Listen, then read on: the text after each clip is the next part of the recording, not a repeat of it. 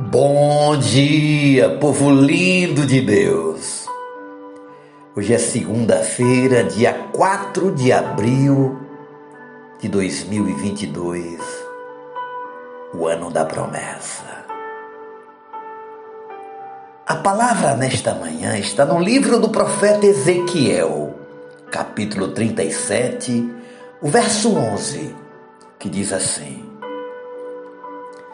então me disse: Filho do homem, estes ossos são toda a casa de Israel. E eles dizem: Nossos ossos secaram-se, e a nossa esperança morreu.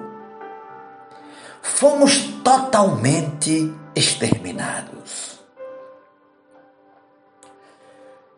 Nosso tema de hoje é a esperança que não morre. Minha querida, meu querido, o reino de Judá não escutou a voz da graça, por isso recebeu a dureza da disciplina.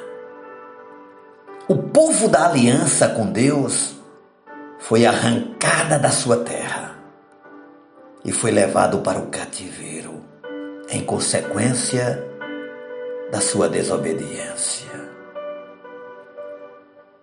Eles perderam a sua nacionalidade, sua liberdade, seu templo e os seus vínculos. Estava agora em terra estranha, debaixo de um pesado jugo do inimigo. O povo se viu desolado e sem vigor. Era como um vale cheio de ossos secos. Não havia vida e nem esperança de renovo. E foi nesse contexto que o profeta Ezequiel foi transportado em espírito para um vale marcado pela morte. E uma pergunta ecoou em seus ouvidos: Filho do homem, estes ossos poderão reviver? O profeta, no lampejo de fé, disse: Senhor Deus, tu sabes. Aqueles ossos eram a casa de Israel. Toda a esperança do povo havia perecido. Muitos já tinham morrido no cativeiro. Outros tinham se aculturado à Babilônia. Com isso, o presente era doloroso e o futuro incerto. A esperança deles havia perecido. Deus, porém, soprou naquele vale de ossos secos e levantou dali um exército. Deus restaurou a sorte do seu povo e arrancou do cativeiro. Aleluia. Assim como Deus fez no passado, pode fazer também no presente. Creia, Deus pode agora mesmo restaurar a vida e reavivar sua esperança. Não há causa perdida para Deus, não há vida irrecuperável para Ele. Mesmo que você esteja passando por um vale de dor, de angústia, até mesmo de desespero. Deus pode erguê-lo, levantar-lhe e te dar um novo sentido e uma nova história. Porque a esperança em Deus jamais vai morrer. É uma esperança eterna. E eu quero animar-te com esta palavra para que tu tenhas uma semana abençoada pelo Senhor. Que você comece esta segunda-feira crendo no seu milagre. Sabendo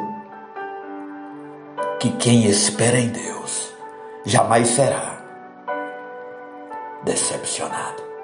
Ponha o Senhor na sua frente e fique tranquilo. tudo vai ficar bem. Oremos ao Pai. Santificado seja o teu nome, Senhor. Começamos mais uma semana, mais um dia na tua presença. Glórias ao teu nome por todo cuidado e proteção. E agora, esta palavra que aquece a nossa alma. E sabemos que o vale de ossos secos, o vale improdutível, estéril, vai se transformar no lugar de vida, de esperança, de renovo, de graça de Deus. E eu coloco na tua presença nesta manhã a vida do teu filho, a vida da tua filha. Os que precisam de um toque, de uma restauração, seja no corpo, nas emoções, na vida espiritual. Eu os abençoo no nome de Jesus. Invoco a tua bênção sobre os negócios, sobre os filhos.